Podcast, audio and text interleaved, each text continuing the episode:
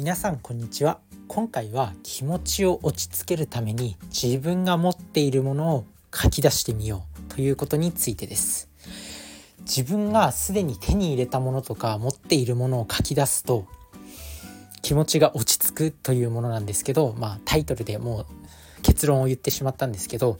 これ自分自身が今回ねちょっと実家に帰りましてで感じたことなんですけど、まあ、自分自身がなんかこう幼い頃ね、まあ、貧乏で。でめちゃめちゃ過疎地域で生まれてもう周りとかねほんと田んぼしかなくて風呂も未だにその火で炊いてます。でまあエアコンとかもなくて家も結構隙間風だらけ昭和の家みたいな感じでまあエアコンはないし暖房器具もないし畳だしみたいな。まあそんなか典型的な田舎の古民家みたいな感じなんですけど、まあ、虫もたくさん発生するしねでもあの自分自身が結構恵まれてる環境にいたんだなっていうことをちょっと今回実家に帰って思いました。まあ、よくあるのよくあるなんかこう自分がもう何も手に入れてないみたいな親も別に経営者じゃなければなんかこう素晴らしい教育を受けたわけでもない塾にも行った時ない習い事なんてさせてもらえなかった、まあ、そんな環境で、まあ、結局は環境なんだとかって思って、まあ、若干生きてる節があったんですよ。まあもちろんね自分自身も成長してきてたくさん努力してたくさん読書をしていろんな考え方を学んで、まあ、そういう気持ちもだんだん薄れてはいってたんですけどやっぱりこうどこか心のどこかには親ガチャとかなんか生まれた環境がとか、なんか地頭の良さがとか、まあそういった考えが頭の中にあってずっとなんかこうモヤモヤしたストレスを常に抱えている状態だった。でも今回ちょっと実家に帰って改めて、まあ、よくある自己啓発書とかにもよくあるなんかこうワークなんですけど、まあ、自分がすでに持っているものを書き出そうみたいなのあるじゃないですか。まあ、自分が結局、まあ、そう意識的にこう書き出そうとしたわけじゃないんですけど、まあ、改めてこう実家に帰ってまあ料理出されるんですよね。でまあその料理めちゃくちゃ野菜出てくるんですよ。でその野菜っていうのが、まあ、実家で、まあ、自家栽培してるやつだったんですよね。まあ、祖父母が結構畑仕事をしていて、まあ、実家で結構いろんな野菜をもう一年中育ててるんですよ。で、まあ、夏はトマトとかナスとかあとはピーマンとか、まあそういったきゅうりとか、まあそういったものを、まあ、小さい頃からずっと食べてたんですね。で冬は冬で大根とか白菜とかまあそういったものが鍋にいつも出てきたし毎日の食卓に並んでました。で管理栄養士になってこの食事の大事さっていうものをものすごく学んでで食事食品っていうのは旬のものが一番栄養価が高いんですよ。で、子供の頃から確かに旬の野菜ばっかり食ってたなって思うんですよね。で、それがめちゃくちゃいいことだったってていうのを、まあ今改めてこう自分がね、勉強してきて分かったんですよ。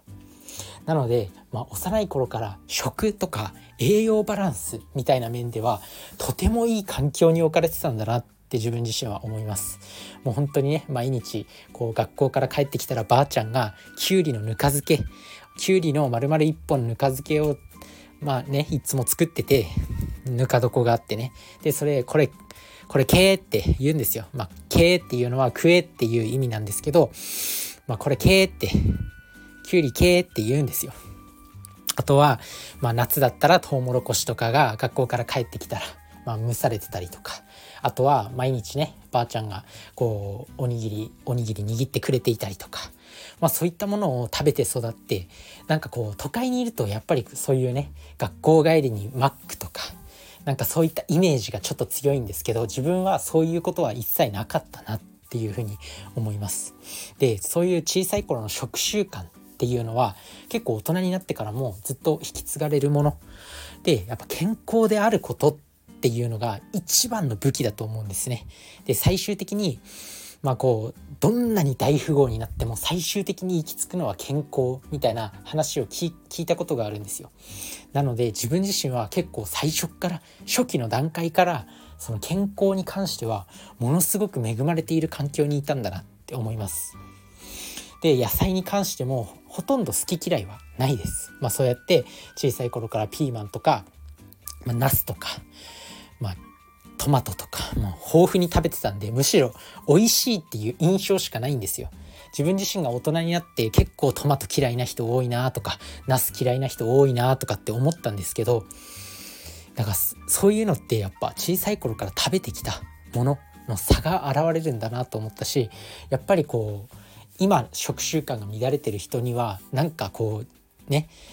体の面で勝てるなっていう、まあ、確かに頭の良さとかこう知識量とかっていうのは、まあ、これから逆転するつもりではあるんですけど、まあ、その健康な体っていうのは誰にも負けていないなっていう揺るぎない自信が湧いてきたんですよね。なので自分自身はまあ実家に生まれて、まあ、クソど田舎でもう周りに何もなくてでまあもう差がついちゃったとかって思ってたんですけどよくよく考えてみると自分が得られているものってっていうのがあったんだなっていうことに気づけてちょっとね自信が湧いてきた。やっぱりこうねよく自己啓発書であるような自分がすでに持っているものを書き出しましょうっていうのは効果的なワークだったんだなっていうふうに気づきました。なので皆さんも是非、まあ、自分の場合はこういうね野菜とか、まあ、小さい頃から食べてきたものとか、まあ、そういったものにこう何て言うの？そういったものを見つけたんですけど皆さん自身もまあ人それぞれいろいろあると思うんで、まあ、例えば小さい頃からやってきたスポーツとかまあなんかこう小学校まで数学オリンピックを目指してただとかなんかまあそういったいろんなことがあると思うんでまあ何かしらはあると思うんで是非そういったものを書き出してみるとなんか結構ね自分に自信が取り戻せてきます。やっぱね一部なんか例外はいますよ。そりゃなんか医者の息子に生まれてでお医者さんっていうのはやっぱ勉強熱心なんで、まあ、そういったね経営者とかお医者さんのもとに生まれた人っていうのは小さい頃からお金の勉強ができたりとか塾に通わせてもらったりだとかすると思うんですけどそんなもんどうでもいいっすよ。今自分が何ができるのかっていうのと過去自分がどういう人生を積み上げてきたのかあとはすでに持っているものは何か意外と自分って持ってるんですよいろんなものを。なので、まあ、それに自信を持って人生を歩んでいってほしいなと思います。まあ、そんな感じで自分自身は、まあ、いろんなね、まあ、今回もねプロフィール画像を変えたりとかまあ、何度か過去プロフィール画像を変えたりしてるんですよ。で発信の名前名前とかも迷ったりいろいろ迷って、まあ、方向転換したり今は管理栄養士という、まあ、肩書きで、まあ、やっていこうと思ってます。で管理栄養士も食事栄養の面だけじゃなくて睡眠とかストレスとか運動とか人間関係メンタルあとはお金に関しても全て健康につながってると思うんでそういったお金の稼ぎ方とかも教えられるような管理栄養士になっていきたいなと思います。なのでもう全てを教えられる管理栄養士教養がある管理栄養士ってまだこう日本にいないと思うんですよね。英語が喋れるであったり、まあ、筋トレバリバリやってるとかランニングに夢中な管理栄養士ってまだこういないと思うんで自分がその第一人者になろうと思います。まあ、絶対ねこのスタンド FM での発信ポッドキャストの発信だけはもう数を重ねるっていうことに関しては誰にも負けないと思います。プレゼンのうまさであったり、声の質、通る声の質であったり、持っている知識量だったりとかはまだ負けているかもしれないけど、放送回数だけは伝えたい思い、誰かを健康にしたいっていう思いだけは誰にも負けてないと思うんで、まあいろんなね、役に立つ情報を伝えていければなと思います。もう本当にととにかく役に立つ情報しか発信しないしないんで、まあ、是非聞いていただきたいなと思います。というわけで今回は、まあ、自分がすでに持っているものを書き出すと